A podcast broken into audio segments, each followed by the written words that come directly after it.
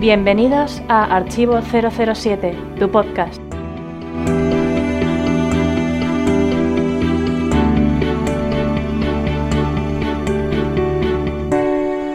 El señor Thompson, obviamente el jefe, era alto y delgado, casi esquelético, y su piel tenía ese aspecto gris y opaco del que no sale mucho al exterior. Sus negros ojos se movían lentamente, indiferentes, y sus labios eran finos y morados como una herida sin curar. Cuando hablaba, se veía un reflejo gris metálico en los dientes delanteros, así que pensé que le habían puesto un empaste barato de acero, tal como había oído que hacían en Rusia y en Japón.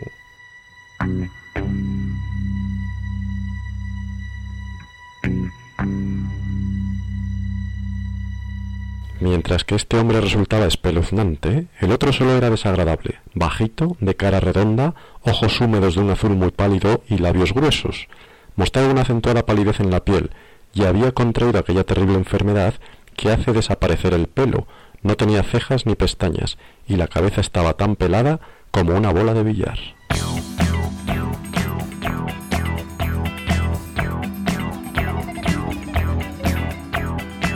Saludos amigos, bienvenidos todos al podcast 110 de Archivo 007. Mi nombre es Gonzalo González, más conocido en los foros como GGL007. Un podcast que como sabéis va a estar dedicado a La espía que mamó, porque celebramos el 40 aniversario de su estreno. Su estreno tuvo lugar el 7 del 7 del 77, una fecha llena de siete que evidentemente tenía que celebrarse con el estreno de la tercera película de 007 de Roger Moore como James Bond y La espía que mamó se convirtió en la favorita del propio Roger Moore, en una de las películas más recordadas por los fans y que más admiradores y fans tiene probablemente en todo el mundo, porque tiene todos los ingredientes que hizo famoso a Roger Moore, con su sentido del humor, con su fantasía, con su acción, con su espectacularidad, con ese prólogo memorable. Y curiosamente, como habréis escuchado, he empezado leyendo un fragmento de El espía que me amó de Ian Fleming. Y digo curiosamente porque la novela no es precisamente de las que más tenga que ver en su adaptación al cine, porque como ya sabréis el propio Ian Fleming lo prohibió, en el sentido de que es una novela casi digamos experimental, la puso en boca de una mujer, de la chica Bond, que es quien cuenta su vida y luego cómo eh, se cruza James Bond en, su vida y evidentemente le salva también la vida. El caso es que esa novela no, no, le gustó a Ian Fleming, no le gustó el experimento y dijo que cuando vendió los derechos de las novelas solo se podía adaptar el título y nada más. Con lo cual, curiosamente, el espía que me amó, porque lógicamente es ella quien lo narra, se convirtió luego en España en la espía que me amó, cambiando el género del narrador, aunque en teoría tendría que ser el espía. Y lo único que se conserva es lo que acabo de leer, porque si os habéis fijado en la descripción de los dos villanos de la novela, uno se nos dice que tenía dientes de acero, por lo menos algo peculiares, y el otro se dice que era calvo o que no tenía pelo.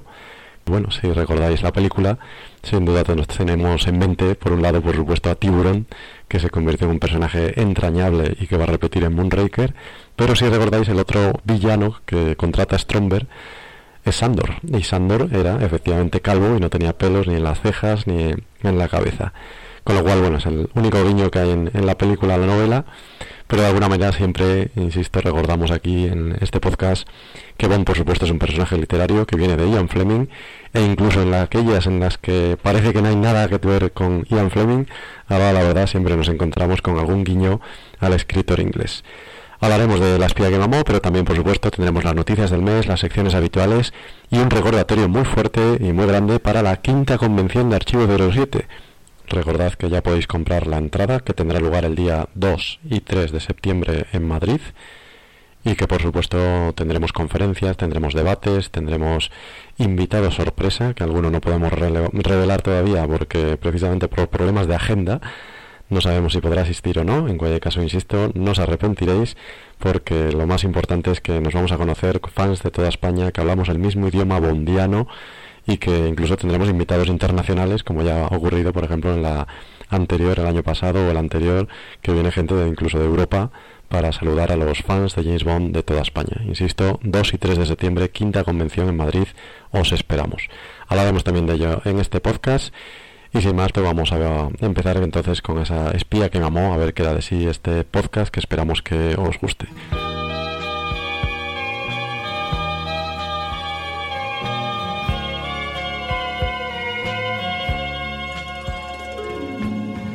Saludos Jairo, más conocido en nuestro foro como Licencia para Comentar. Bienvenido al podcast 110 y muchas gracias por acompañarme. Buenas Gonzalo, me alegro de poder coincidir contigo por fin en un podcast que no ha dado la casualidad, siempre me ha tocado con Clark y poder hacer uso de, mi licencia para comentar. Efectivamente, un podcast que como ya sabes va a rendir homenaje a, a la fecha mítica del 7 del 7 del 77 la fecha del estreno de La espía que me amó. Tendremos un debate después, el tercer Bond de Roger Moore, como 007, precisamente, una fecha que, se aprovechó por la publicidad y, con muy buen criterio, ¿no crees? Sí, hombre, es la mejor fecha. Se podría decir que este va a ser un podcast afortunado. De hecho, ya tenemos bastante 7 y en el foro muchos agentes 00. Y naturalmente en 2017 pues esperamos que, que se celebre como debe ser este La espía que mamó. Comenzamos entonces ya con las opiniones de los oyentes. Opiniones de los oyentes. El podcast 109 ha sido comentado en nuestro foro por 007 David, Jaime Lazo, Miles Messervy, Rapsodia 154, El Santo, Nacho-007, Oscar Rubio, Klaalk, tú y yo. Y lo más comentado fue el homenaje a Roger Moore, con las anécdotas de Ramón, El Santo y Nacho, y las películas de Moore más interesantes fuera de la serie Bond. Así es, porque el santo comentaba que llevaba grabadoras al cine para grabar las películas y luego se las ponía por la noche en su casa, que por esto yo hacía algo parecido. No sé si tú has hecho alguna locura semejante, Jairo. Bueno, algo he comentado en el foro, pero para poner corriente a nuestros oyentes, a mí ya me pilló muy joven como para poder hacer esas triquiñuelas sin que me pillasen en los cines. Pero sí es cierto que cuando yo era más pequeñito y los móviles no tenían reproductor de música, para poder escuchar mis melodías bondianas favoritas, lo que hacía era grabarlas en el buzón de voz de mi móvil, para poder escucharlas siempre que quisiese. Eso está bien, eso está bien. Y, en el, debate en el foro que siguió salieron muchos otros títulos de Roger Moore, igual que en el debate anterior, porque hablábamos de Moore y de su homenaje, pero también de otras películas fuera de la serie de Bond, como Oro, Rescate en el Mar del Norte, Comando Patos Salvajes, también se habló de The Quest con Jean-Claude Van Damme. No sé si has visto alguna o, o cuál es tu, tu Moore favorito fuera de la serie de Bond. Pues por desgracia no he podido ver casi ninguna de las que han comentado, pero vamos, tranquilos que las tengo anotadas y, en breve me, la, me pondré al día con eso. La única en la que yo había visto que salía Roger Moore fue en Boat Trip, que de hecho, ah, si mal no recuerdo, hacía de, gay. de hecho, yo cuando la vi en su momento no era, no tenía tan amor presente y no me di cuenta. Y al tiempo de ponerme al día con las pelis de Bond de Roger, un amigo fue el que me comentó que salía en Boat Trip.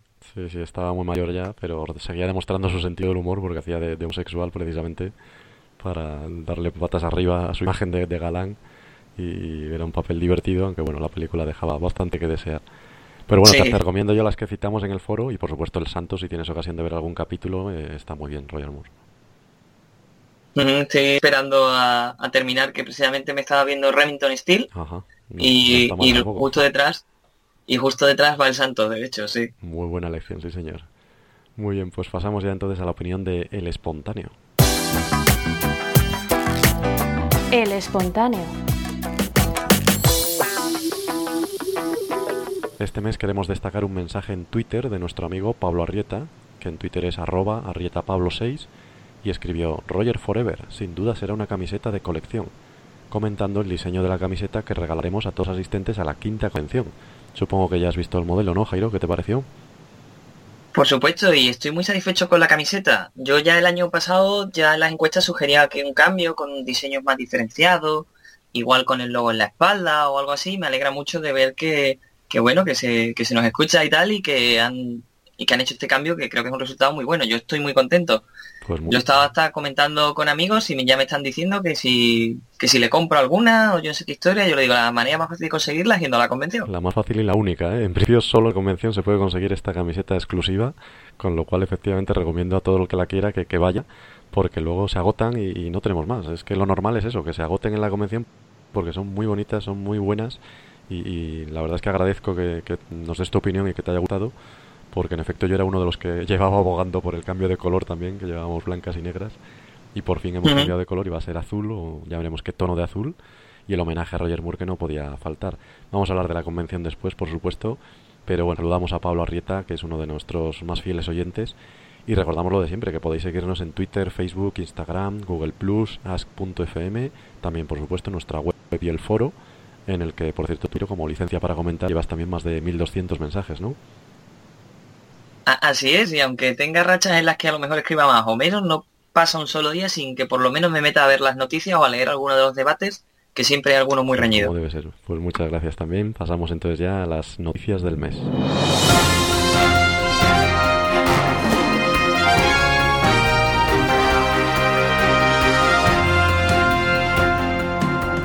Noticias del mes.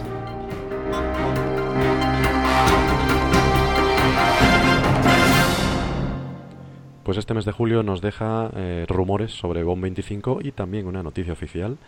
Pero bueno, empezó el mes con el rumor más llamativo que era que el Mirror decía que volvía Daniel Craig seguro, pero que además Barbara Broccoli intentaba repetir a él para el tema principal. ¿Qué te parecería a ti la vuelta de Adele, Jairo?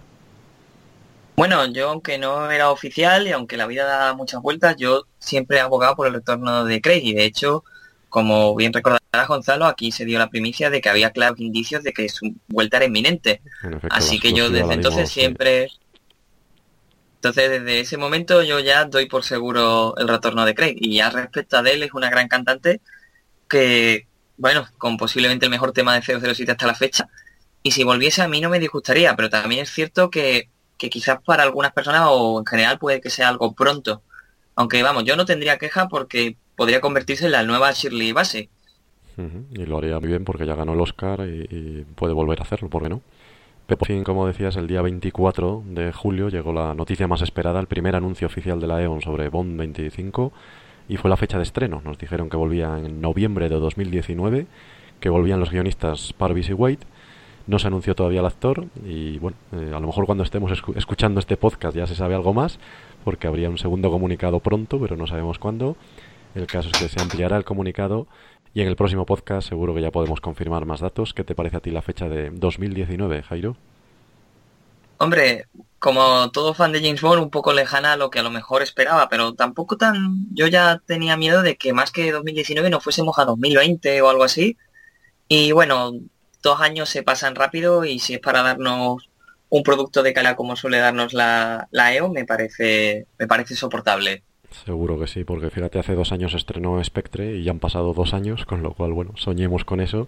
Y el rumor era que podían haber un 2 por 1 que se podían rodar dos películas seguidas para despedida de Craig. Pero bueno, ya veremos si eso se confirma o no, o si ya se ha confirmado cuando estamos oyendo esto.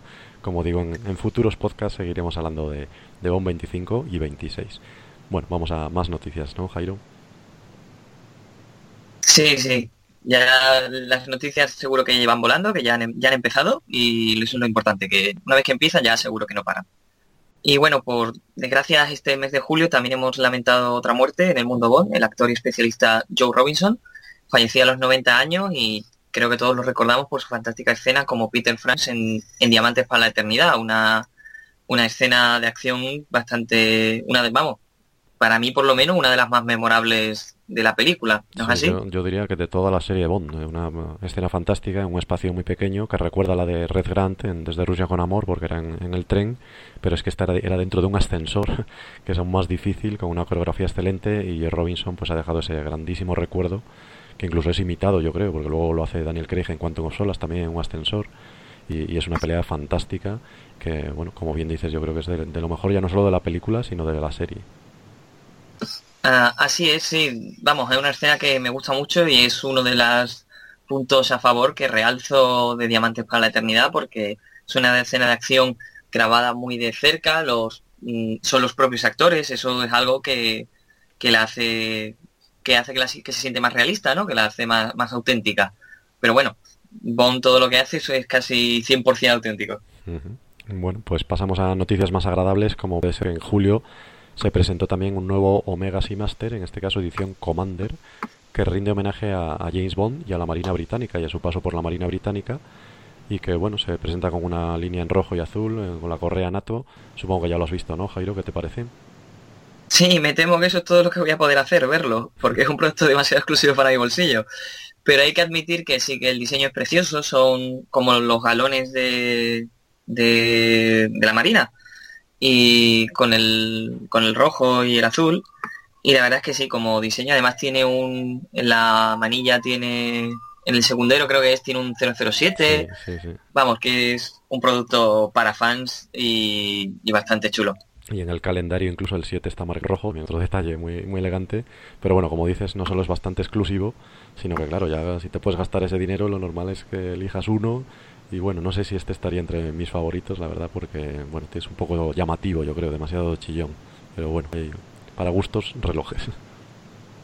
Claro, cuestión de perspectiva.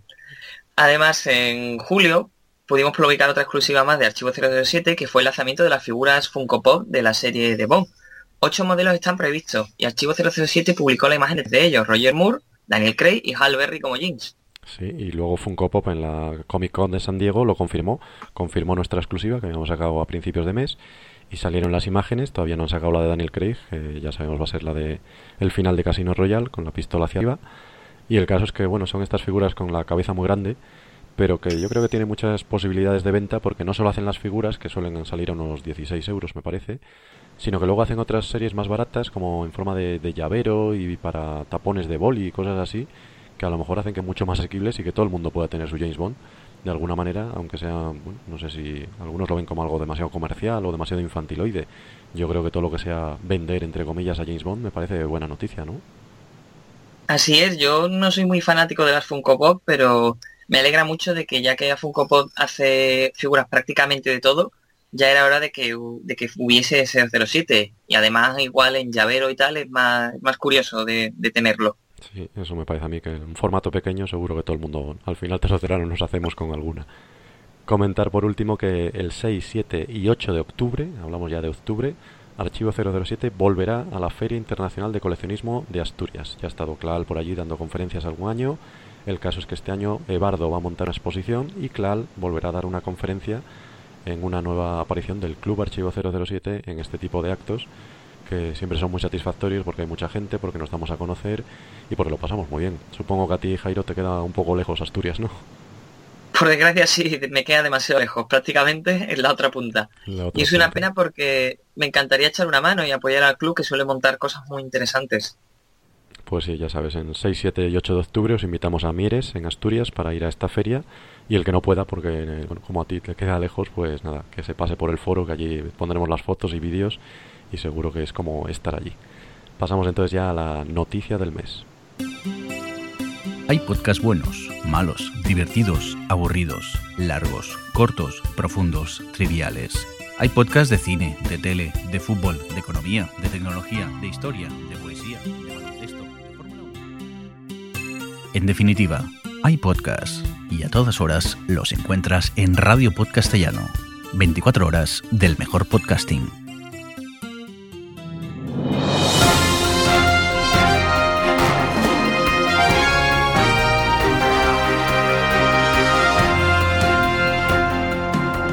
Noticias del mes.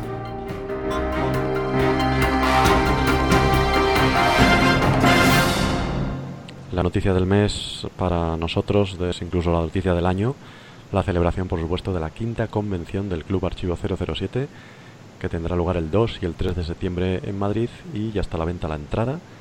Ya podéis eh, comprarla disfrutar de nuestros teasers también, los trailers que está haciendo Clal, que son muy divertidos, ver el diseño de la camiseta que comentábamos antes y que vamos a regalar a todos los asistentes, aparte de otros muchos regalos, y comentar también que este año habrá pues dos o tres invitados sorpresas que no podemos decir más que han participado en la serie Bond. Jairo, tú estuviste en anteriores convenciones, eh, ganaste de hecho un concurso para participar, desde entonces no has faltado a ninguna, lo cual quiere decir algo, ¿no? Pues claro que sí, quiere decir que el que prueba repite, porque como bien comentas tuve la suerte de ganar un concurso que me permitió ir el, el primer año, bueno, era la tercera convención, pero bueno, el primer año al que he ido, y la verdad es que me lo pasé tan bien que desde entonces me considero un incondicional.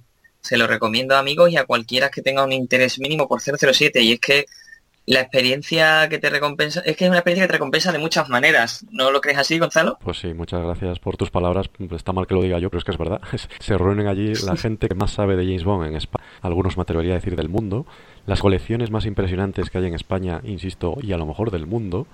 Y por supuesto el ambiente es que es magnífico, porque allí el que llega nuevo se integra como el último, porque todos hablamos el mismo idioma bondiano todos hablamos de lo mismo, todos lo, pasamos muy bien, los debates son en la sala de exposiciones, pero también luego en las comidas, en las cenas, es un ambiente excelente, se han creado ya verdaderas amistades, incluso a pesar de la distancia, Y, bueno, como bien dices tú, el que va repite.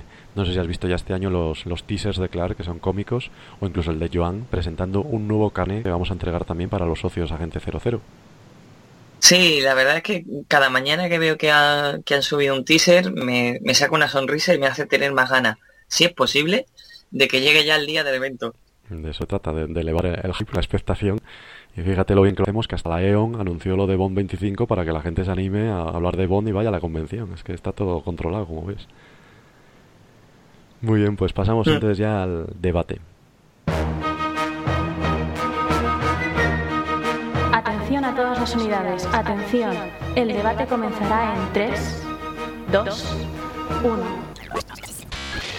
Comenzamos el debate saludando a Pablo Ortega, conocido en los foros de Archivo 007 como Pablo-Ortega. Un placer tenerte de nuevo con nosotros, Pablo, bienvenido. Gracias, Gonzalo. Nada, es un placer estar otra vez aquí. Ya, ya hacía tiempo que no, que no me pasaba por este esta habitación que hay, que se llama el podcast, dentro de los muchos que tenemos en Archivo 007. Pero ya había ganas y oye, pues qué mejor que, que celebrando esta, esta película. Y bien que te lo agradecemos, ¿verdad, Jairo? Sí, hombre, es un placer volver a compartir podcast o habitación con, Pablo, el Roger Moore de los podcasts. Y claro, como soy Roger Moore de los podcasts, pues tenía que estar aquí homenajeando una de las mejores películas de la saga. Y de él, por supuesto. Porque el debate de este podcast, como ya hemos dicho, está dedicado a La espía que me amó, que cumple este mes de julio 40 años desde su estreno, el 7 del 7 del 77, como ya sabemos. Y bueno, diremos que era la tercera película de Roger Moore en la serie Bond, la primera que produjo en solitario Albert Cavi Broccoli, porque Harry Salmons ya había dejado la, serie, vendió su participación. Y viene de una novela de Ian Fleming, que es peculiar porque la ponía en boca de una mujer. Y a Fleming no le gustó mucho ese experimento, de tal manera que cuando vendió los derechos, también como sabréis, solo permitió que se adaptara el título y nada más. Con lo cual empezamos por Fleming como siempre. No sé si habéis leído la novela o qué te parece, Jairo. Pues mira, esta es una de las pocas novelas que no he tenido la suerte de que caiga en mis manos, así que no puedo tampoco hablar de, primera mano, pero bueno, tengo entendido que eso, que está relatada desde el punto de vista de una chica y que poco a poco se va relacionando la trama con Bond, que la verdad es que como idea está muy interesante, pero imagino que, que claro, adaptarlo al cine era más difícil y sobre todo en aquella época lo que quería es que rápidamente se reconociese como un producto Bond. No sé si Pablo, que me parece que sí la ha leído, tiene una opinión más, más experta, más detallada. Sí, la he leído, la he leído no una vez ni dos, la he leído más, ya sabes que yo cada año suelo dar un repaso a las, a las 14. Como debe ser. Eh, eso lo manda el canon, eso, eso es así, o sea, tú como fan de James Bond tienes que leerte una vez, una vez al año las novelas. Eh, sí, es un producto atípico, un atípico dentro de las que escribió Fleming, y bueno, es de obligada lectura para todo fan, ¿vale? Aunque sea peculiar, pues oye, nunca deja de ser hay una cosa extraña, novedosa, dentro de las que, de las que él redactó. Pero claro, evidentemente estamos ante una novela que palidece ante, ante monumentales obras como por ejemplo eh, Desde Rusia con Amor, El Servicio Secreto de Su Majestad o Operación Trueno. Sí, la, Pero... idea, la idea yo creo que estaba bien, está dividida en tres partes, eh, habla primero de ella, luego de los malos y finalmente llega Bond y en el último tercio es cuando sube la historia porque es cuando aparece Bond. El problema es que las dos primeras partes son bastante flojitas porque no consigue yo creo Fleming meterse en la psicología femenina y de hecho hay muchas críticas por eso porque tiene un punto de vista pues muy masculino. Claro, es que es eso, es que es un dentro de que es una digamos este eh, lo organizó de una manera un poco rara. No es una novela. Cuando tú haces un personaje y realmente el personaje es el eje esencial de todo, claro, el cambiar la forma y darle el protagonismo a ella frente a él, pues claro. Además es que no estamos hablando de las primeras novelas, que puedes un poquito decir, pues bueno, es que estamos hablando de que es de las últimas, y claro, ya la idiosincrasia y todo eso es difícil entenderla, pero, pero bueno, tiene su interés. Sí, eso seguro. Empezamos entonces con la película y empezaremos por el principio, en el que estaremos de acuerdo, es uno de los prólogos más míticos de la serie porque tiene todos los ingredientes de, James Bond y de Roger Moore, sensualidad, humor, persecución, peligro, escenas de riesgo, el final memorable, la bandera en el paracaídas que se ha convertido en una de las imágenes más recordadas, yo creo, de la historia del cine. No sé si estamos ante el mejor prólogo de la serie de Bond, Pablo.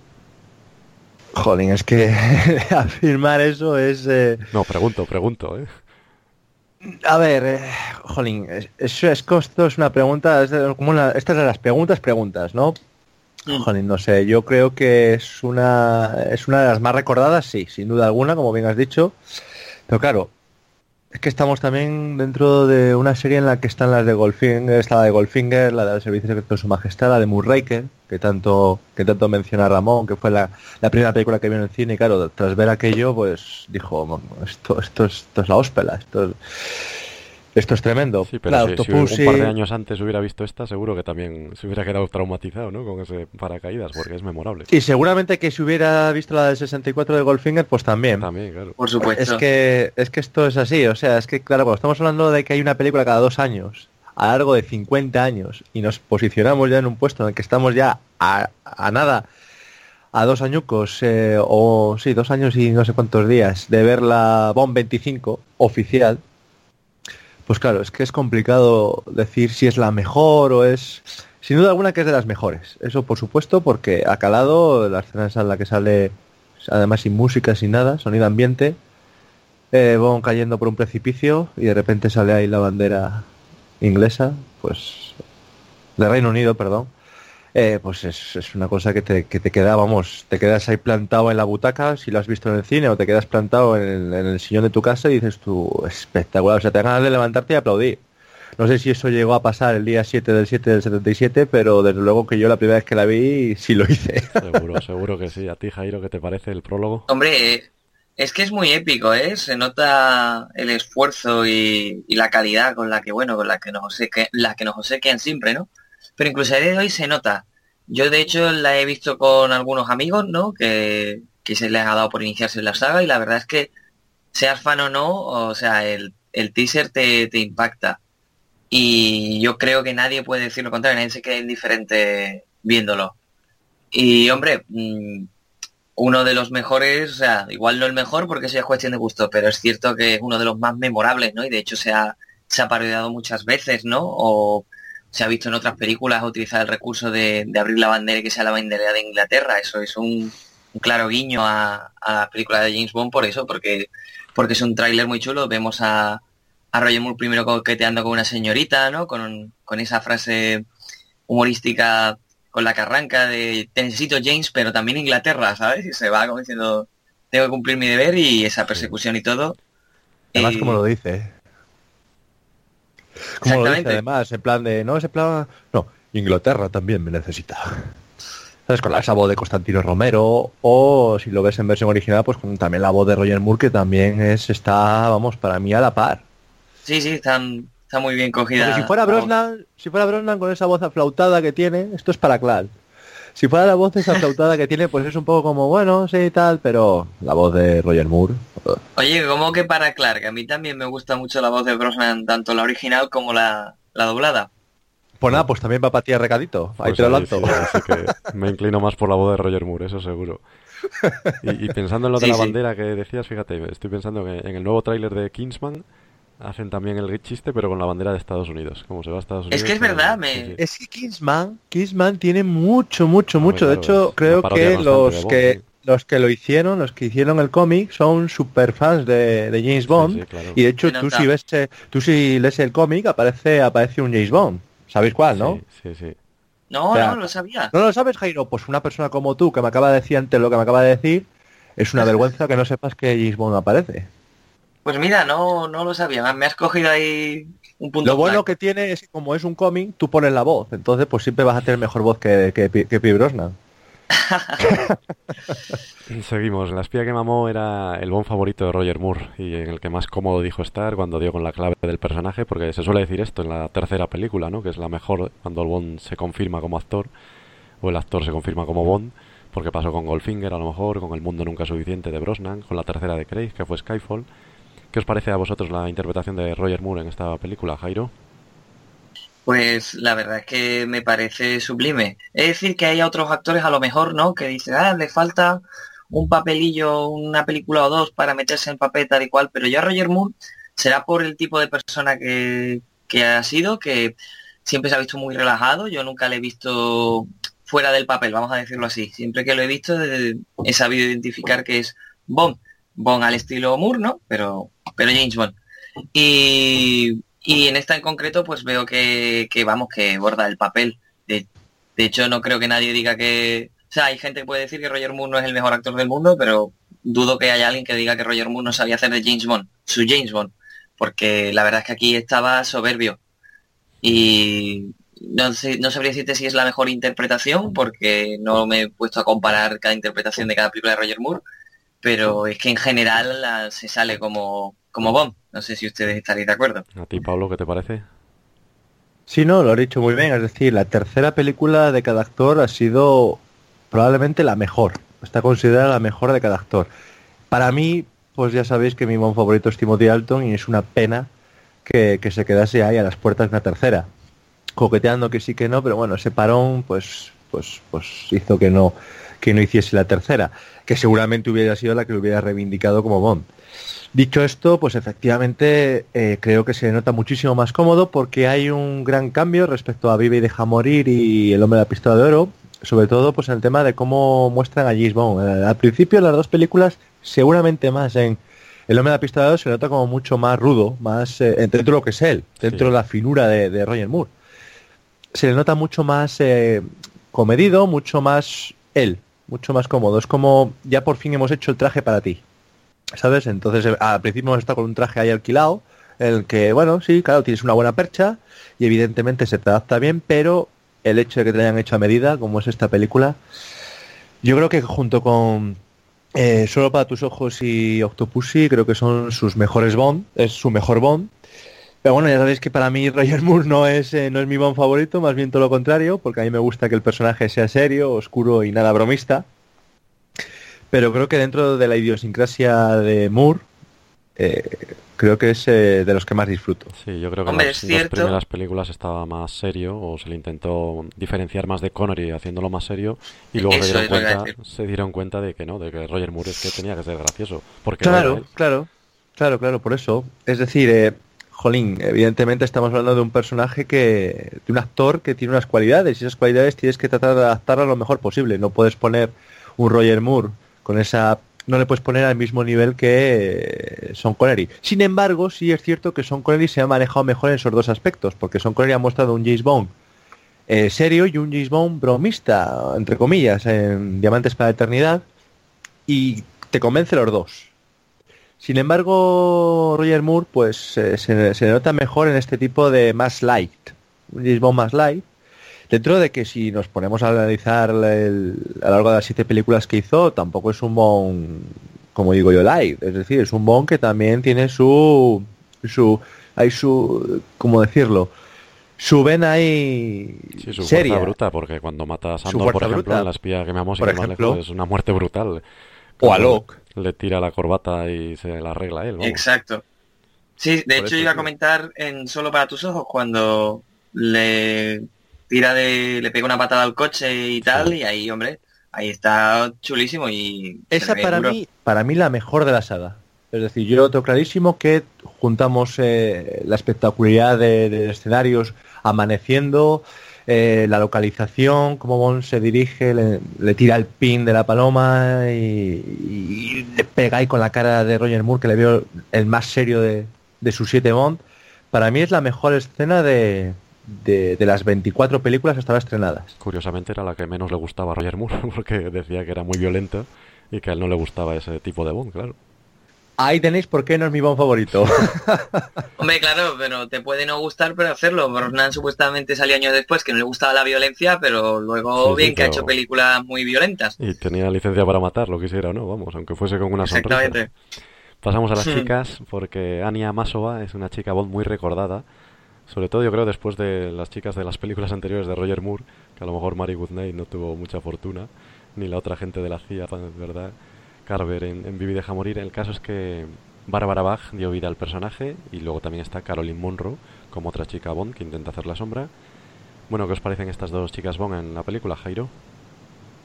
Hombre, la verdad es que son muy acertadas, sobre todo si ya entramos a comparar como antes en las películas anteriores, ¿no?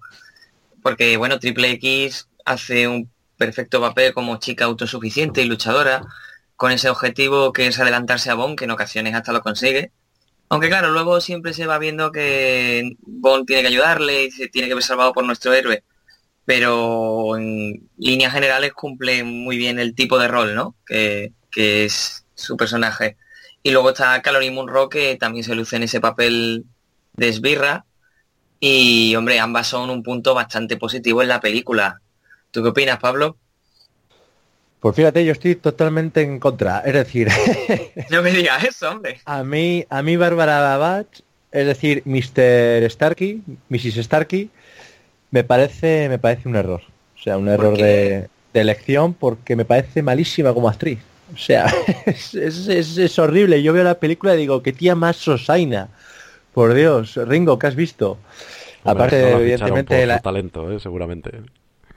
Eh, es que a eso voy, quiero decirte, Jolines, es que es que la verdad que, yo veo la película y es lo único malo de la del film. O sea, la elección de, de Bárbara Bach como, como actriz. No sé si es por tema de ella que no daba para más o es tema del guion que la hicieron, pues eso, al ser... Estamos hablando de los 70, ¿vale? Es decir, no es como ahora. Entonces la imagen de la mujer autosuficiente, pues igual la pusieron como que tiene que ser seria, como que tiene que ser, ¿sabes? De este modo, casi sabe una Timothy Dalton en mujer. ¿Vale? Pues hombre, eso es un punto muy flaco para ti, que te encanta Timothy Dalton. Pero sin el arte, sin el arte de, de Timothy Dalton. ¿Vale? Es decir, has puesto la seriedad, pero no has puesto el talento. Y es ahí donde, donde, donde flaquea la, chica bon principal. Por ejemplo, Caroline Munro, pues a mí me parece todo lo contrario, me parece mucho más sensual, disfruto yo más con la actuación de ella, aparte que tiene una línea preciosa, el yate. Sí, ¿verdad? y me parece que además las escenas se comparten juntos, eh, me parece que ella, o sea, Caroline se come a Bárbara. Que tienen química, sí. Pero bueno, también la actriz de Bárbara Bach tiene, ¿es actriz o era sin modelo lo que sea y acabó en esa película? Porque yo conozco dos películas de ella. Eso yo conozco. Era, modelo y era la mujer de Ringo Starr y por eso era un nombre muy muy conocido en Estados Unidos. Entonces no la ficharon por su talento, sino que la eh, ficharon por la belleza. Cuando la espía que me amó, cuando la espía que me amó todavía quedaban cuatro años para que se casase con Ringo. Bueno, pero ya estaba en relación. No, eran ni. No, no, no, ah, no, no, Ellos se conocieron eh, haciendo la película Caberman en el 80. Ah, entonces mucho después, sí, sí. Por eso. tenemos aquí a Pablo, que es un experto en, los Beatles. Sí, sí, ah, ya, me juntas dos cosas y claro, si es que hay que mucha relación entre James Bond y los Beatles. Dicho esto, Bárbara Bach en este momento no, no era, o sea, no estaba ni, ni se conocían. Es decir, esto se empezaron a conocer cuando hicieron la película Caberman, que hubo una, una crítica muy buena, que es que, eh, referido a la película Caberman, que decía, la, la peor cosa que puedes hacer en una hora y media, ver esta película.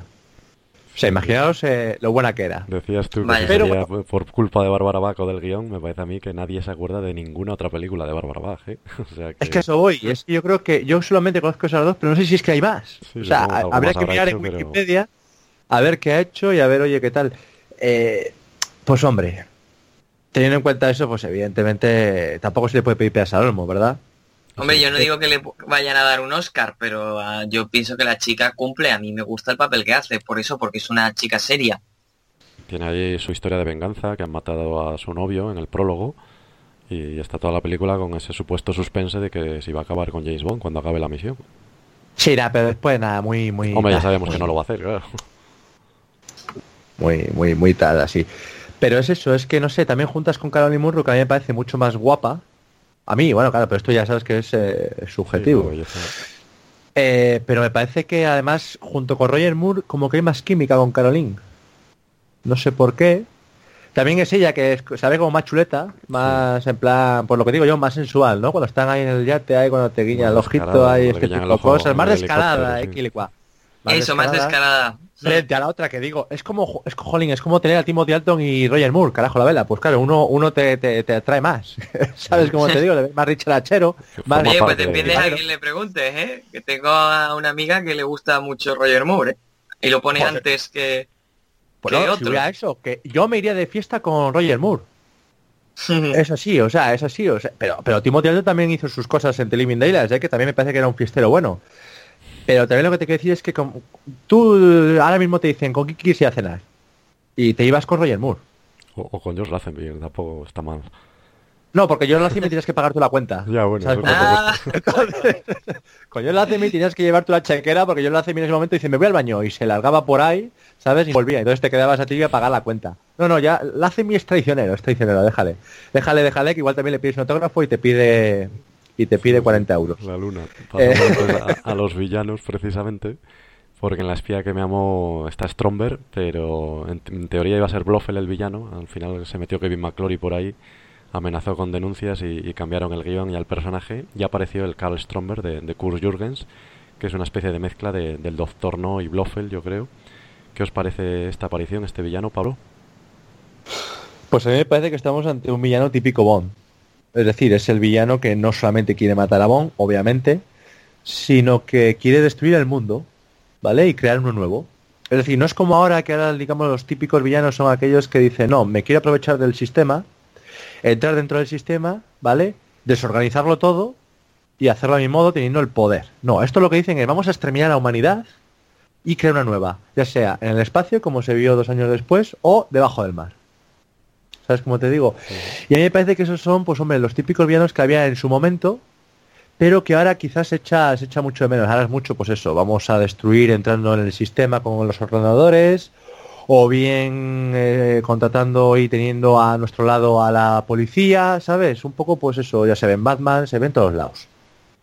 Y a mí me parece que, que Jürgens me parece un villano bastante bueno, con mucha clase, con una, con una base muy buena, un actorazo, ¿vale? Que además lo transmite de una manera muy buena. Me parece que fue una elección. Es un villano muy, muy estático. Si tú te das cuenta, la mayoría, la mayor parte de las secuencias que grabó está sentado. Digamos que no era un tío, pues eso. Seguramente el colesterol le tenía un poco alto. Pero. Para una pelea cuerpo a cuerpo que- no estaba, ¿no? no. Hombre, si, si es sentado y es con, con esto como hicieron en, en esta, en la película del 83, en Nunca digas nunca jamás, pues sí, pero tú no le ves ahí, está todo el día sentado, nada más que se levanta para, no sé si en dos escenas que se levanta. Todo demás, el hombre sentado ahí tranquilamente en su sitio, sillones cómodos, imagino que tendría. Pero oye, yo creo que tiene mucho carisma eh, Jürgens y, y me parece uno de los villanos, uno de los villanos que, que, que se recuerdan sí o sí. Y eso que tenía un esbirro que telita marinera, como hablaremos ahora. Y luego hablamos de los esbirros. ¿A ti, Jairo, qué te parece Stromberg? Pues sí, sí que tenía carisma. Y es cierto que, que, bueno, hace, hace mella en tu memoria, ¿no? Yo creo que todo el mundo que haya visto las películas de James Bond, Stromberg por lo menos le tiene que sonar. Sí es cierto que, bueno, que es una mezcla de eso, de, del Doctor No y Blofeld, y es verdad que si, si te dicen, oye, este señor no crees tú que podría ser perfectamente Blofeld, ¿no? Te paras a pensarlo y dices, es verdad, de hecho lo podría haber sustituido, o sea, podría llamarse Blofeld, el, el Jürgens, y, y podría hacerlo perfectamente, ¿sabes? Es una cosa que a lo mejor la primera vez que la ves no te das cuenta, pero es prácticamente Blofeld, ¿sabes? Eh, llevado, a- adaptado. Y, y, hombre, pues la verdad es que lo hace, lo hace bastante, lo hace bastante bien porque a fin de cuentas es un señor que, que bueno, que es rico, lo tiene todo, como le dice, pues venga, usted ha ganado, ¿qué es lo que quiere? ¿No? Quiere sacar partido y dice, yo ya, si yo ya lo tengo todo, yo ya lo que quiero es empezar de nuevo, reconstruir la humanidad. ¿Tú crees? Sí, total, yo ya lo tengo todo, todo lo que un ser humano puede tener, él ya lo tiene. Sí, sí, Al menos esa es la, la lectura que le saqué yo a la peli. Y, Tenía que haberlo hecho bien y haber acariciado un pez gato. Algo ¿sabes? así, claro, exactamente. Es lo O que tener ahí una pecera, un pez gato, algo así, ¿sabes cómo te digo? Con el apunte que hacía Pablo de, de ese villano tópico de, de la serie Bond, que en teoría siempre quiere destruir el mundo, decir que en realidad yo creo que esta es la primera vez que el villano quiere destruir el mundo, que es Stromberg, y luego con Drax, y, y no hay muchos más, yo creo, porque si te pones a pensar, luego los planes son mucho más retorcidos y mucho más siniestros, no es re- destruir el mundo como si fuese un chiflado, no, no. No, Yo sí, por ejemplo, en- al servicio secreto de su majestad quiere destruir con con esto Pero con no el mundo, solo Inglaterra y porque lo que quiere es reivindicarse como conde, entonces bueno, es mucho Claro, más y- Bueno, pero para empiezas, empiezas por Inglaterra, empiezas por Inglaterra y ya te vas a Irlanda, ya ser te el vas a conde Blossom y que le perdonasen sus crímenes, con lo cual es mucho más fácil lo que quería. Claro, es una amenaza, mientras que este es que se le, le da Este igual sí, todo, literalmente va a acabar mundo. con el mundo. Y por cierto, otro detalle de Stromberg, que a mí me pasa siempre un poco desapercibido, un poco como lo, lo que pasa con Hinz en Spectre, ¿no? que tenían un defecto físico y no se explotó, un defecto o una mejora. En el caso de Hinz, las uñas metálicas, que casi no las vimos, Mm. y Stromberg, como sabemos, tenía las manos con esa no sé cómo llamarlo, una membrana palmípeda, que por eso no le da la mano a James Bond. Y tampoco se sale mucho en la película o no se dice más después, no sé, quedó un poco así en el aire. Sí, no se menciona, de hecho pasa tan desapercibido que, vamos, si no lo lees en curiosidades o algo, no, no te enteras. Es una de esas deformidades clásicas de los malos Bond que luego, pues a veces sirven y otras veces no aparecen, pero bueno.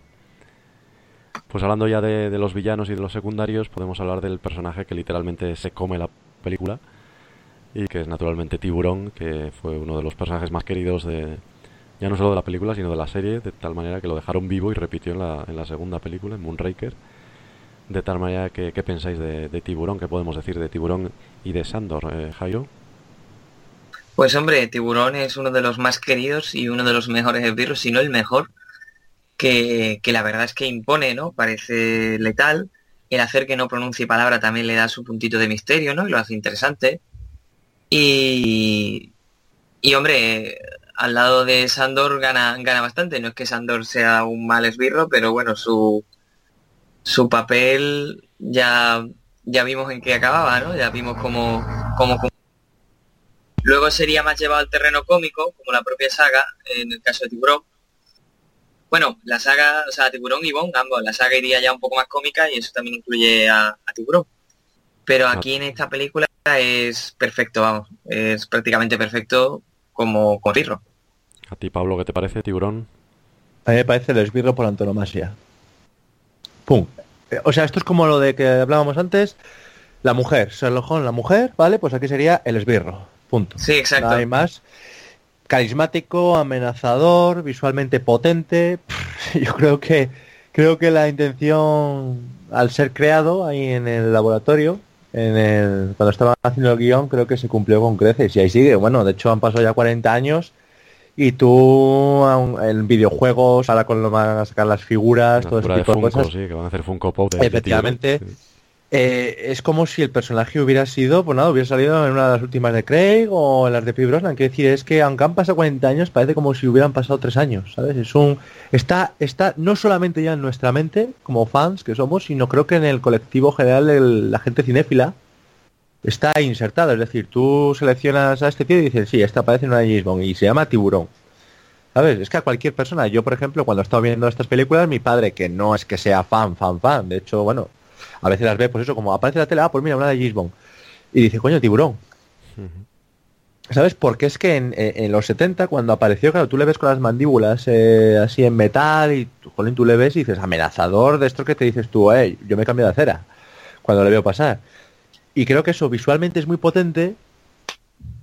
Tú en la espía que vamos frente a, a creo que aquí es donde mejor eh, se ve su peligrosidad y creo que eso, que es uno de los mejores esbirros.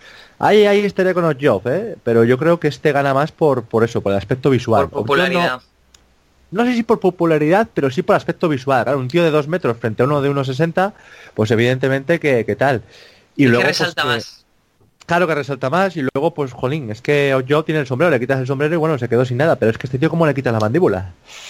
Es que es que es eso, frente y además un tío de dos metros, claro, la fuerza que tiene, ¿vale? Pues claro, es que es que no es lo mismo.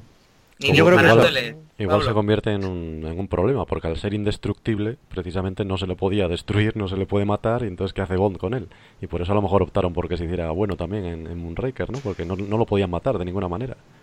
A ver, eh, eso de que no lo pueden matar de ninguna manera, hombre, yo creo que hay formas de matar. Lo que pasa es que, tiene tan buena puntería. ¿eh? Se come el al tiburón. Sí, sí, se come el al tiburón, pero tú coges y yo qué sé, le tiras con una ballesta, le tiras una flecha en el estómago o en el corazón y le matas, evidentemente. No le entran las flechas, hombre, a tiburón.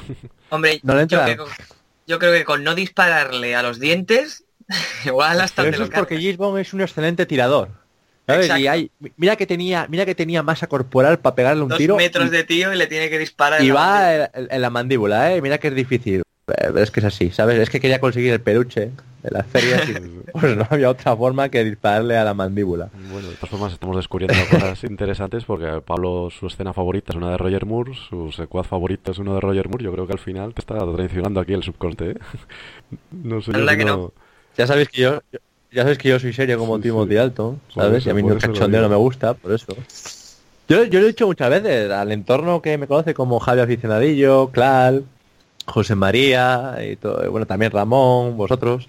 ¿Sabéis que he dicho mil veces? Yo si fuera James Bond, yo haría un James Bond estilo Royal Moore. No, muy claro, es el que te va. Porque es el que me va, al fin y al cabo, ¿sabes? Dicho lo cual, pues hombre, evidentemente yo vengo de los libros, ya lo sabéis, yo lo primero que, el, mi primera mi primer contacto con James Bond fueron los libros y claro, pues busco que sea lo más similar a ellos. Pero claro, también es cierto que, oye, pues uno es como es y, es así. Pues vamos a, separarnos más de los libros porque hay que hablar de los vehículos y tras el Aston Martin DB5 de Sean Connery, el coche Bond más famoso, en este caso sí, es el Lotus Esprit sumergible, conocido como Wet Nelly, que por supuesto no tiene nada que ver con Ian Fleming. No sé qué os parece este coche, Pablo. Un pedazo coche. Si bien es cierto que evidentemente me gusta mucho más el Aston Martin, porque primero de todo estamos hablando de, un, de una marca inglesa. Ahora ya, no, ahora ya no, pero en ese momento sí.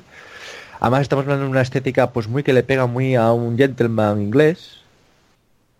Y claro, estamos aquí hablando de un coche súper deportivo, es decir, esa, esas líneas eh, agresivas para la época, ¿vale? Ese sonido potentísimo, pero es un coche espectacular. Creo que, que sí que lo consiguieron y estaba difícil, ¿eh? estaba difícil, eh, digamos, hacer olvidar el Aston Martin DB5, pero evidentemente es una apuesta al día. Eh, aparte de esto, estamos hablando que querían buscar una separar, diferenciar el Bond de Roger Moore del de Sean Connery y claro, pues entre otras cosas, aparte de no pedir nunca el Martini con vodka eh, sacudido, no revuelto, eh, pues hombre, otra otra forma de diferenciarlo era con otro coche distinto. ¿Vale? Bueno, hasta, hasta esta película, porque en esta película ya sí vuelve el martini con vodka Sí, mezclado pero- no pero girado. lo pide Anya, se lo pide Anya. pero lo pide Anya, no lo pide, nunca lo, eh, Roger Moore nunca pide el Martini. No llega a pedir. Sí, sí, es cierto. Nunca, ahí voy a eso. Eh, si lo toma, evidentemente, eh, es que si, si ya es un mon que, no- que hace siete películas y ninguna toma un martini, ya me, o sea, esto estamos viendo al santo entonces. y dicho esto, eh, me parece que, que lo lograron muy bien. Es un coche espectacular, visualmente espectacular, bonito, incluso hoy en día sigue siendo un coche atractivo, que además, pues fíjate, todos los artilugios que tiene, pues es que te quedas... Creo que lo dijo Javi58, lo dijo, dice, joder, el momento en el que en el que el coche cae al agua dices tú, a, a tomar por saco, ¿sabes? Sí, sí. Incluso Anya, y mira que tiene los planos, lo Ya, dice, bueno. ¡ah! ¿sabes? Que Estaba pa- fíjate si es disimulando. mala actriz. Sí, sí, mal, mala mezcla. Disimulando. A Bueno, igual es lo ¿qué- mejor que igual es lo mejor que hace la película ya. sí. Jairo, ¿qué te parece el Lotus a ti? Hombre, pues como ha dicho Pablo, eh, Moore tenía que marcar una diferencia con Connery le dieron un coche que marcaba la diferencia, ¿sabes? Porque, hombre, es muy memorable. Tiene, además tiene mucho protagonismo en esta película, tiene una gran escena de acción. Y vamos, que es un buen sustituto de, de Aston Martin, que es a, a fin de cuentas lo que se buscaba. Entonces, poco más tengo que añadir que lo que ha dicho Pablo. Estaría bien que tuviese algún guiño cameo en algún aniversario y se hubiera un coche Lotus, no a lo mejor como el coche principal, pero que volviese en algún tipo de escena homenaje como, como la que, por ejemplo, escribió en el foro El Santo. Y porque la verdad es que es eso, es uno de, uno de los coches más memorables junto al, junto al DB5. De hecho, pueden hacerlo ahora, aprovechando Bond 25, aprovechando la triste noticia que tuvimos hace hace poco. Deberían, sí, sí. Eh, efectivamente, ahí está, deberían. Deberían, Yo es una sí. es casi una obligación que deberían de hecho- hacerlo en el homenaje a Roger Moore. Echo de menos el Lotus blanco porque el Aston Martin DB5 al fin y al cabo es al que se le homenajea constantemente. Lo hemos visto desde GoldenEye a Skyfall. Pues hombre, estaría bien también hacer un guiño al Lotus, como decís. Y un apunte filológico, si me permitís, ya por deformación profesional. Es curioso, en España mucha gente lo escribe como Spirit, con S líquida, y en realidad Sí. no se llama Spirit, se llama Esprit, empieza por E. Y la particularidad de Esprit es porque todas las marcas, todos los modelos de Lotus empiezan por E.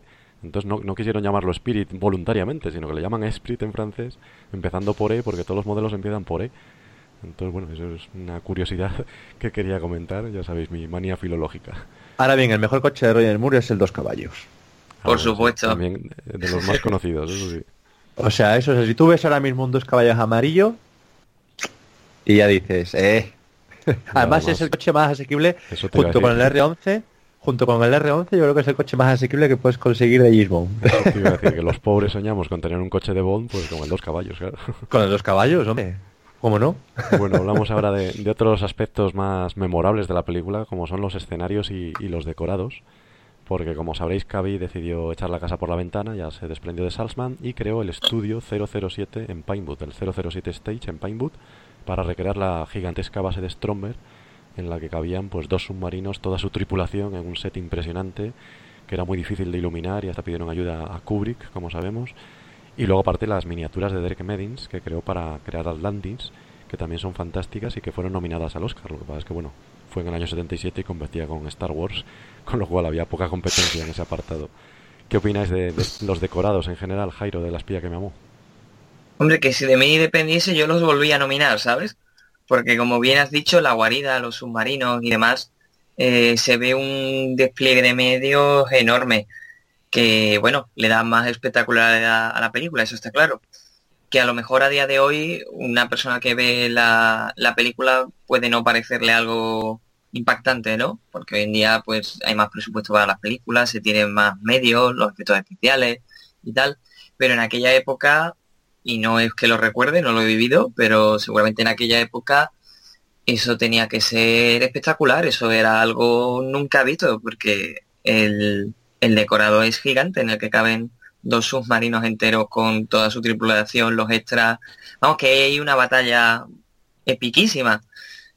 Y, es una lástima que Dios diese la casualidad de que, de que fuese el mismo año que Star Wars, porque seguro que si llegase el año siguiente o el año anterior, seguramente tendría ese Oscar, vamos, segurísimo. No sé si, si ustedes opináis lo mismo. Pablo, ¿a ti qué te parecen? Sí, fíjate que has dicho que eh, hoy en día no sea tan espectacular. A mí me parece más espectacular antes que ahora, porque ahora como todo lo pueden con ordenador y ese tipo de cosas, y estamos tan acostumbrados, aunque no, por ejemplo, en Skyfall se ve que los trenes, eh, cuatro o cinco vagones están hechos a ordenador. Muchas cosas que pasan desapercibidas, otras se notan un poquito más, pero claro, hoy vivimos ya en esto que aunque tú no lo veas o no te lo demuestren, casi que vas ya preconcebido, con la idea preconcebida de que muchas cosas están hechas a ordenador. Sin embargo, aquello no, aquello es arcaico, es eh, analógico, es, es esto y es real. Y lo puedes tocar.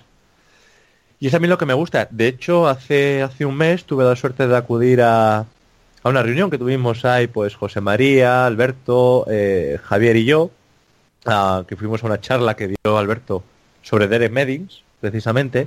De hecho, la tenéis en el foro, en las tres partes del vídeo, que os recomiendo verla. La he visto y la iba a comentar precisamente porque ahí sale Atlantis en todo su esplendor, ¿no? Efectivamente, efectivamente. Y, ves los secretos de todo, de todo el escenario y, ves cosas que tú dices, Jolín, pero esto medía lo que medía.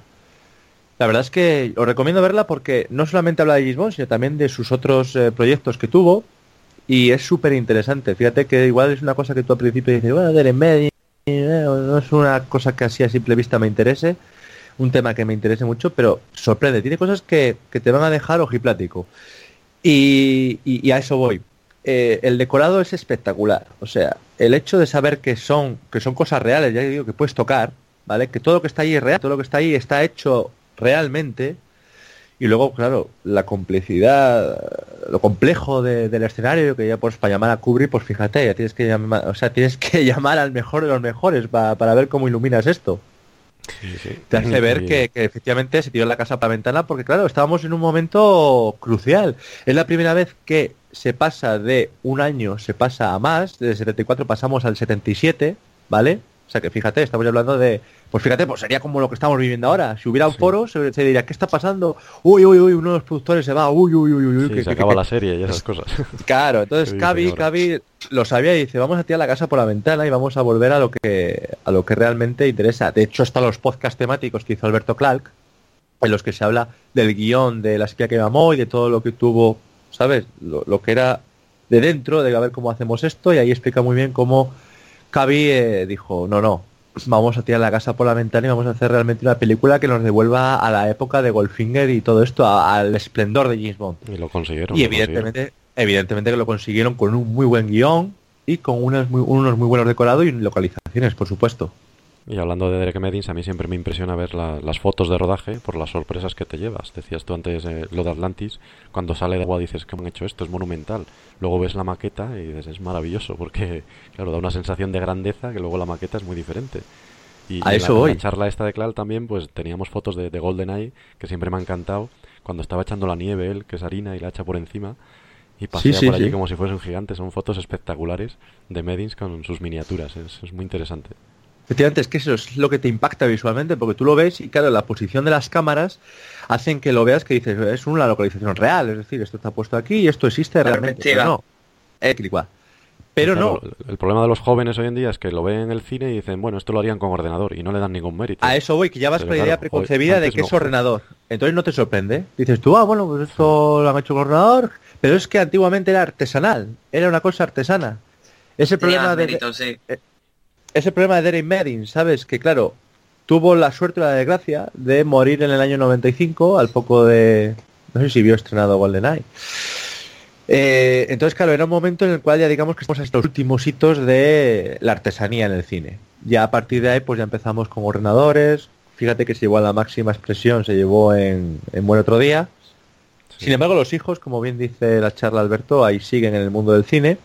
Pero sí que es cierto que hoy en día ya vamos con la idea preconcebida de, bueno, estas cosas son, eh, eso, está hecho por ordenador y ya la espectacularidad de los eh, actores de, doblaje, todo este tipo de cosas, ya como que ha perdido su esencia, ¿sabes? Dices, vale, esto lo habrán hecho por nada, lo habrán hecho, lo habrán puesto aquí un cable, no sé qué, no sé cuánto. No es como antiguamente, por ejemplo, el giro de 360 grados de, del hombre de la pistola de oro. Todo ese tipo de cosas antes tenían su, eh, su espectacularidad porque eran reales, se hacía de verdad, no había truco. Hoy en día ya... Bueno, pasamos entonces a hablar de la banda sonora que es un tema algo más controvertido porque es un estilo disco de Marvin Hamlish, que fue bien elegido porque había ganado ya el Oscar por el golpe y por tal como éramos en años anteriores, y de hecho consiguió ser el primer compositor Bond nominado a la mejor banda sonora, nominado al Oscar por su mejor banda sonora por La espía que me amó, aunque de nuevo coincidió con John Williams y La guerra de las galaxias, con lo cual también perdió. ¿Qué os parece, por cierto, Nobody Does It Better, que es la canción también fue nominada al Oscar y en este caso perdió con una cosa lamentable que no, ni la recomiendo escuchar, You Light in My Fire, que, no tiene pies ni cabeza, una canción horrible. Ahí sí que no hay justicia. Pero bueno, ¿qué os parece la banda sonora de, Marvin Hamlish o la excelente Nobody Does It Better, claro, de, de Carly Simon? Pablo. Pues yo he de decir que me gusta bastante la banda sonora. Es una de las que más escucho, me parece súper setentera. También es cierto que, claro, nos encontramos en el momento álgido del, del disco. O sea, la música disco los VGs ahí en su esplendor y, bueno, pues eh, al fin y al cabo Bond es, eh, es fruto del tiempo en el que vive y algunas cosas, aunque sean de ese momento, pues permanecen en el tiempo y otras cosas pues parece que quedan como muy marcadas ¿sabes? es un problema, ¿no? porque yo creo que los 60 sí que sí, no, mucho mejor y los 70 envejecen peor ¿no? envejecen peor sí efectivamente pero yo creo que bueno no este para mí eh personalmente creo que la banda sonora no envejece tan mal como los pantalones de campana en este sentido, yo creo que. Por ejemplo. Yo creo que tiene canciones muy buenas la banda sonora, como pueden ser Right to Atlantis, Anya o Easter Lights. Me parece que son tres. El prólogo, Bond 77. Y Bond 77, efectivamente, que, bueno, es una actualización de, del Bond Thing.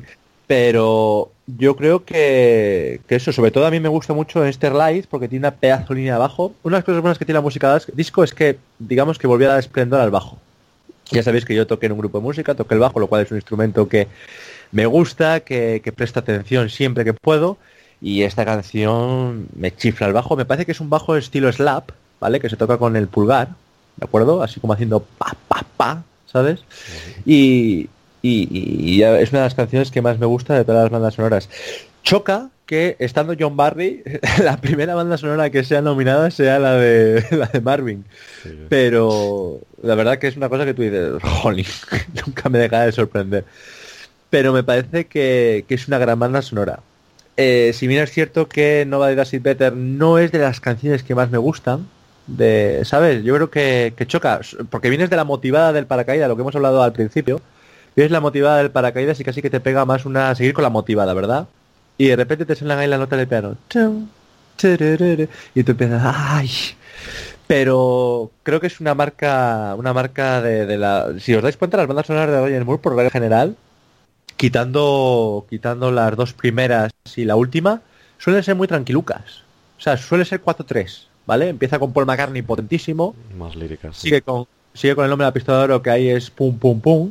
Y luego ya pega el bajonazo que, dura hasta Octopussy. Pasando por, eh, por Moonraker, que fíjate si es tranquilita la canción. Para luego volver con, eh, con la Ja su máximo esplendor. pero no, no me suele gustar esta canción. Si bien es cierto que, que, que- que las escenas de la, de la canción me gustan muchísimo, pero sobre todo con la, con la pistola ahí entrando, una cosa muy surrealista, que hoy en día seguramente no Muy estaría hasta permitido. muy sugerente. Muy sugerente, ¿eh? muy sugerente. pero está Pues muy es, bien. es una está de las canciones más recordadas precisamente porque sublima, yo creo, el mito Bond. Ese de nadie lo hace mejor referido a Bond aparece en casi todos los reportajes en los que se hable de Bond. Claro, nadie lo hace mejor. y la pistola entrando claro. por la boca, jolín, es Bueno, que de verdad, no es por ser mal. Eso está en tu mente sucia, Pablo. Sí, sí, sí, sí. ¿A ti, Jairo, qué te parece la banda sonora de Marvin Hamlis? Hombre, no podría estar en más desacuerdo con Pablo en el sentido de que Nobody's Does Is Better es una de las mejores canciones de James Bond, mi favorita de todas las de Moore. Sí, eso su- suele Y-. Claro, pero es que yo, estando por McCartney, evidentemente que va de... O sea, yo no puedo decir que esto... Claro, está por McCartney que es Dios, y claro, me metes a, a Carly Simon, pues no, pues no, pues no. Pero igual eso es porque a ti te gustan mucho los Beatles y quieras o no. A ver, No, yo no digo porque a- que... a, mí, a mí James Bond, que es acción, acción, acción, me pide canción movida. No necesariamente, pero GoldenEye es una de las mejores de James Bond y no es que sea la más Pero tiene animada del fuerza, mundo. pero tiene fuerza. Mm, hombre, fuerza tiene, no te lo voy a, a negar. Y esta no Pero- tiene ni potencia ni fuerza. Pero, no hombre, pero cumple muy bien al ser una especie de, de balada romántica, teniendo en cuenta que la trama va de una chica que quiere matar a, a el asesino de su novio y se acaba enamorando de él. A mí me parece que es la canción perfecta, vamos, yo la considero perfecta. Además me ha resultado muy curioso que uno ya se vaya, que ya lleve unos cuantos de podcast, ¿no? Unos cuantos de años de James Bond, que creo que es la primera vez que te he visto cometer un error, Pablo, porque eh, había un to kill no es de Aja, es de Duran Duran. Perdón, es verdad, Durán Durán. O sea, yo lo he dicho, yo lo he dicho y he dicho, me he equivocado. Me he equivocado, Sí. no voy a acudir. Pero, Pero para que veas, puede que hace cuatro podcasts no me hubiese dado cuenta, ¿sabes? Pero ya se va curtiendo. Eso también gracias a, a las fantásticas convenciones que hacen que uno esté ya preparado para... claro, yo como, yo como no todo. voy, yo como no voy a ella, que esto es mi segunda, la que voy a acudir, pues claro, pues estoy en esto perdido. Sí, sí, no, a ver, de todo, no todo han de ser victorias, Jairo, no todo han de ser victorias y evidentemente a mí me quita de los Beatles y yo de música no tengo ni puñetera idea. Eso me parece a mí, eso me parece a mí. Porque mira que criticar no va de así, Twitter. A que Por sí, eso, es que es así, o sea, quiero decirte. Es que Bond, Bond da para todo, da para música rápida y, y cañera, como dices tú, y tenemos el You Know My Name, por ejemplo, pero también da para momentos líricos y momentos amorosos, entonces no Mira. Better también tiene que estar ahí. Mira Skyfall o Writing on the Walls, que me vas a decir que tienen fuerza, fuerza. Y es verdad, no, no lo niego. Lo que sí, un pequeño... Right is on the wall, jolines, eh. Ahí es que no estamos de acuerdo y ya lo sé yo. No, no estamos de acuerdo, ¿cómo? Yo, yo digo que no me gusta nada Bright is on the Wall. Pues a mí me encanta, por eso lo digo. ¿Te encanta? Sí, sí. ¿Pero qué te sí, encanta? ¿La parte, ¿La parte en la que se le sube la huevada hasta el cuello o cu- cuál? Eh, la canción entera me parece. ¿Canción perfecta. entera? Sí, y esa sí tiene bastante fuerza. Vamos a ver. Es Eh, controvertida esa, como ese tema, vamos sube- a dejarlo para otro debate, me parece. Vale, vale, lo dejamos para otro debate, pero sí es verdad que un pequeño apunte sobre la banda sonora disco, que por ejemplo en la convención del año pasado, cuando hablábamos de Solo para tus ojos, con la música de Bill Conti, Sí. que decían que la banda sonora fue uno de los puntos más negativos que se comentó, que, que era un poco anticuada, ¿no? Sí. Es- hombre, evidentemente a día de hoy ponerle una banda sonora disco a James Bond sería una locura. Pero en aquella época, pues no solo fue eso todo un acierto, sino que me parece maravillosa. Una de las razones por las que veo esas películas es también por escuchar esa maravillosa banda sonora. Claro, pero es que que, es que también hay que ver no fruto tener. de qué momento vives. Evidentemente hoy no puedes poner una música disco como en los 60 no puedes haberla puesto porque no existía primero de todo. Pero claro, tienes que ser hijo del momento en el que vives. Y en ese momento, ser si no ponías música disco, estaba, o sea, no existías. Eh, todo, Pero todo. puedes ser un chico de hoy en día, como soy yo, y gustarte la música de aquella época, porque cuando algo No, es bueno, eh, no importa la época. Es que lo bueno de la época, que tú, ah, vivimos en una época en la que hemos vivido todo lo que hemos vivido. Por eso a mí me gustan los Beatles, me gusta Queen y, y casi hoy en día no me gusta ningún grupo actual. Me gusta todo lo que me gusta a mí de música, me gusta de los 70, 60. ¿Vale? Con lo cual hoy lo que tienes es una perspectiva que no tenías en los 70. Los 70 que tenías, Eh, tenías la música de los 60 y la música de los 40 de posguerra. O sea, no tenías más. O sea, tenías una música tranquilísima, tango o tenías eh, la música de esta de la psicodelia. No tenías más. Y ahí aparecen nuevos estilos de música que luego además se van alegra- a- a- alargando y van a ser nuevos como el hip hop y la música electrónica que ya empezaba por esta época con Jean-Michel Jarre, Esto es un guiño para Javi, para Javi aficionadillo.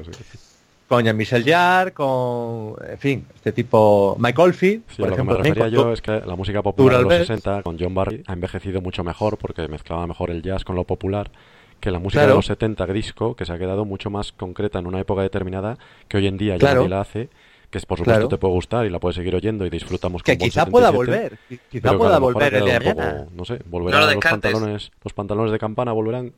Igual ya los pantalones de eh, campana es seguramente. No, no, pero, no, no. Lo que es difícil es que vuelvan las sombreras, pero seguramente los pantalones de campana vuelvan. De hecho, hasta hace no mucho las chicas iban con pantalones acampados. Es un buen punto, sí, sí. Y, la moda, la moda otra cosa no, pero la moda es cíclica, es decir, hoy en día se lleva los pantalones pitillo, cosa que se llevaba en los 60. Hasta hace no mucho se llevaba las corbatas eh, finas, como los 60. Es todo fruto del momento, también es fruto de, por ejemplo, si salen series como Mad Men, pues también eh, las, eh, como te digo yo, las revistas y todo el tipo de moda, o, gente como Tom Ford, la, que su peceño que parece que vas en vaso al vacío, pues este tipo de cosas, claro, están en ese modo. El día de mañana a un eh, a uno de estos diseñadores se le ocurre volver a poner los pantalones de campana y te digo yo que vuelven. O la chaqueta safari de Roger Moore. O la chaqueta safari de Roger Moore, evidentemente. Y vuelven. Y eso no puede uno decir que no de este agua no beberé, porque es que, o sea, yo ahí sí que no apuesto. Porque pierdo. las apuestas déjalas, que ya sabemos lo que te pasa con ellas. Vamos a, Aún no está demostrado. Vamos a terminar, si queréis destacar algo más de La espía que me amó, ¿cuál sería vuestra opinión global de la película? ¿Lo mejor y lo peor, Jairo? Hombre, sabes que yo al igual que tú no soy muy amigo de los top, al que no, no me voy a hacer en un top, pero, vamos. Sí, lo que más te gusta de La espía que me amó, sí sabrás. Sí, sí, exactamente, sí, sí. Hombre, una de las mejores películas de James Bond, sin duda. Y ya en opinión global todo el mundo la tiene como la mejor película de Roger Moore y probablemente lo sea. Destacar pues a Tiburón, que ya lo hemos comentado, la actuación de Roger Moore, el argumento. Vamos, el 80-90% de la película la destaco porque es casi de 10.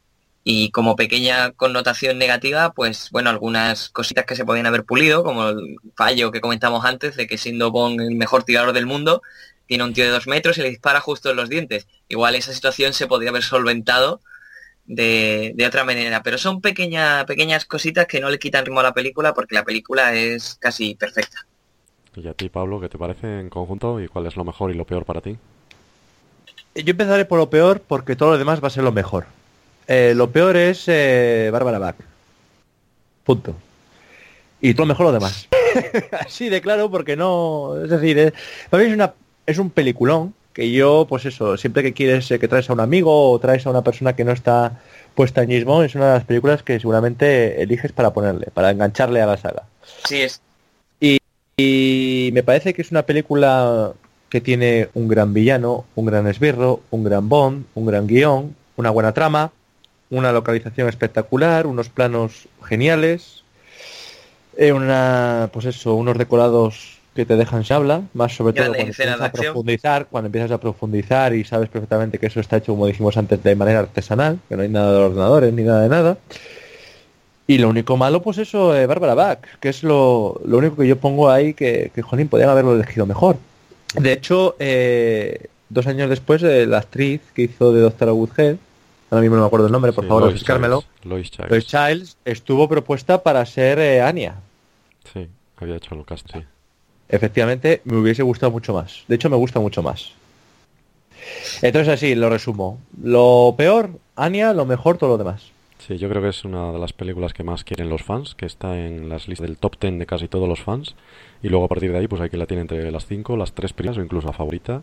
Porque como bien decís, tiene todos los ingredientes, funciona muy bien. Yo me quedaría con el prólogo como uno de los mejores prólogos de la serie. Y, y bueno, yo casi nunca encuentro nada negativo, con lo cual poco que decir. Pues nada, con esto terminamos el debate. Esperamos que os haya gustado. Despedimos ahora a Pablo Ortega y le seguimos leyendo en el foro, donde ahí sí que está en el top 10 de foreros con mayor número de mensajes, porque tiene la impresionante cifra de 5.000 mensajes. ¿Cómo lo haces, Pablo? Anima a la gente para que llegue a esa cifra. Por ejemplo, un poquito más de 5.000. Pero bueno, yo es mi obligación. Pues nada, el secreto, el secreto es muy sencillo. Es entrando siempre que puedo, ya sea pues desde el ordenador o desde la aplicación Tapatalk Zapatón, pásame ahora la viruta. Eh, pues eso, siempre que, siempre que puedo entro y siempre que sea algo del tema que se esté tratando o que esté ahora mismo hablándose, pues siempre comento algo.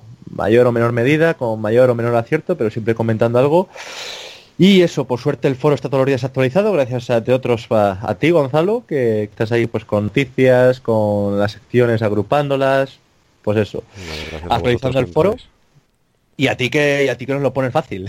Jairo, Jairo, has tomado nota para cómo llegar Y luego, pues eso, porque yo considero sí, que, nota. Porque yo considero que es el mejor formato y el mejor lugar para hablar, no cara a cara, de James Bond. Mm, así es, porque cara a cara nos veremos también en la convención. Pablo, eres uno de los que asistirá a la quinta convención, ¿no? Efectivamente, efectivamente. No hay quinta. Ves un par de conversaciones allí, ¿eh? Un par de debates. Eh, eso con un martini con vodka sacudido no revuelto, un par de y se vuelven cuatro, cinco, seis y se vuelve, en vez de todo saber que igual tenemos que ir de empalmada las al día siguiente a la a la película. que por cierto, que hay, otra manera. por cierto, va a ser esta, ¿no? Si mal no recuerdo. Sí, en principio sí, en principio sí. O sea que seguiremos el debate en la quinta convención y como veis con buen ambiente y con buenos amigos como Jairo y Pablo. Muchas gracias, Pablo. No sé si tienes algo más que añadir, Jairo. Pues nada, que con muchas ganas de, de verlo en la convención que ya toca y que nos leemos en el foro. Eso es, Pablo. Efectivamente. hasta luego un placer. Pasamos entonces ya a la siguiente sección.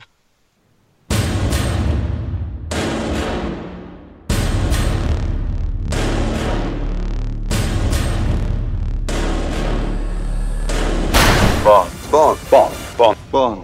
James Bond. No le dejes solo y combate el mal uniéndote al Club Archivo 007. Hazte socio y disfrutarás de eventos, charlas, concursos, descuentos, convenciones y nuestra revista. Solo para tus ojos.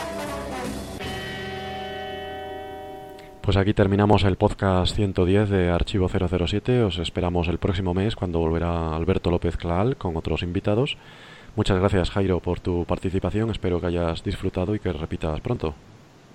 Por supuesto, ya sabes que no pasa mucho tiempo sin que me anime a participar en cualquier debate o en charlas para hablar de nuestro agente secreto favorito. Y ya la próxima vez en persona en la convención, donde además no solo podemos hacerlo en persona, sino que lo haremos rodeado por nuestros magníficos miembros de este club, en los que, por supuesto, os incluye al staff, que sois unos magníficos y que cada año os esforzáis por darnos una convención que supere a la del año anterior, cosa que, que no es fácil, ¿eh? Muchas gracias, Jairo. Lo hacemos porque tenemos socios como, como tú que en efecto nos hace esta publicidad y estoy seguro de que poco a poco nos vamos haciendo hueco también en Andalucía y vas haciendo hueco entre tus amigos para traernos a más gente, que de eso se trata y, nos lo pasamos muchísimo mejor en, en, Madrid en la quinta convención, 2 y 3 de septiembre, allí os esperamos y mientras tanto pues nos seguimos leyendo en el foro. Hasta pronto, Jairo, hasta luego, gracias. Hasta luego, muchas gracias.